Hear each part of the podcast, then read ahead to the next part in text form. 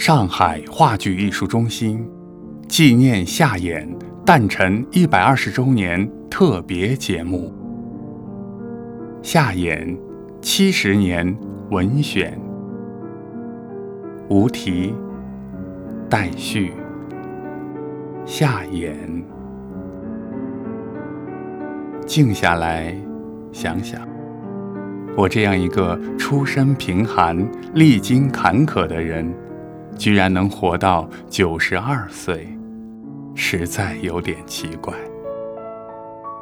过了八十岁，经常有人问我，有什么养生之道？我不仅不懂得养生，而且有一些不好的习惯。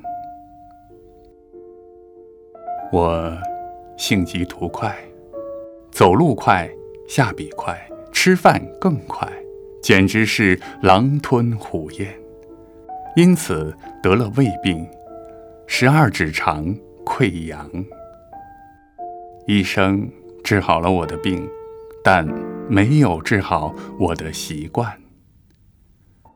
我偏食，史无前例的那十年之前，我不吃瓜，很少吃蔬菜和水果。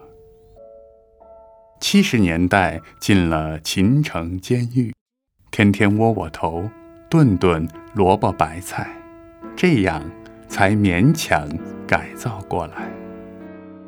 但一旦出狱，依旧我行我素，少吃菜果如故。我不喝酒，但从三十岁那年开始抽烟，先是偶尔为之，后来。上了瘾，在文化部工作那十年，每天两包，四十支，连手指也熏黄了。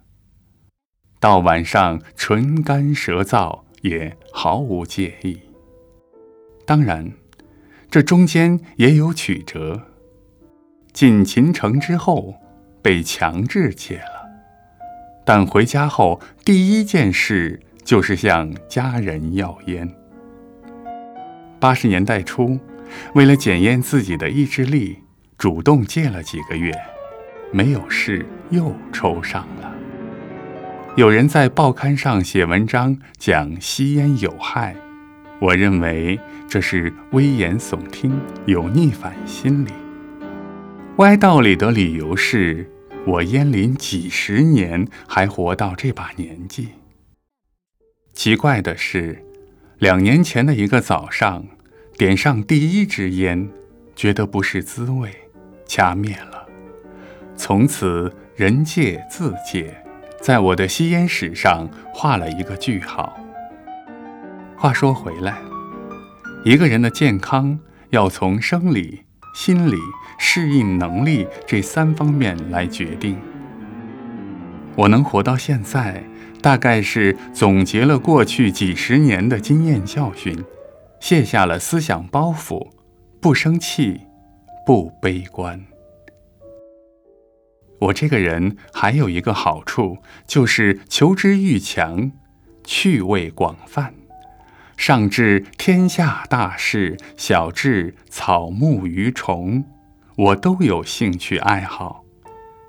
我养过鸟，养过狗。现在还养猫、集邮、搜集书画，我都着过迷。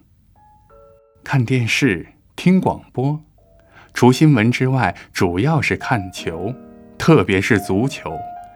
意大利甲级联赛的录像，我每场必看。只是我好胜心强，中国队在国际比赛中受挫，我就生气。近年来。朋友写信和来访，总要说祝你健康长寿，寿不能太长，有生有死，这是常道。人人长寿，生而不死，是想孔老夫子、秦始皇、袁世凯、蒋介石都还活着，这将是怎样一个世界？人世间，万物万事都有一定的规律。掌握了这个规律，才能够改革和创造。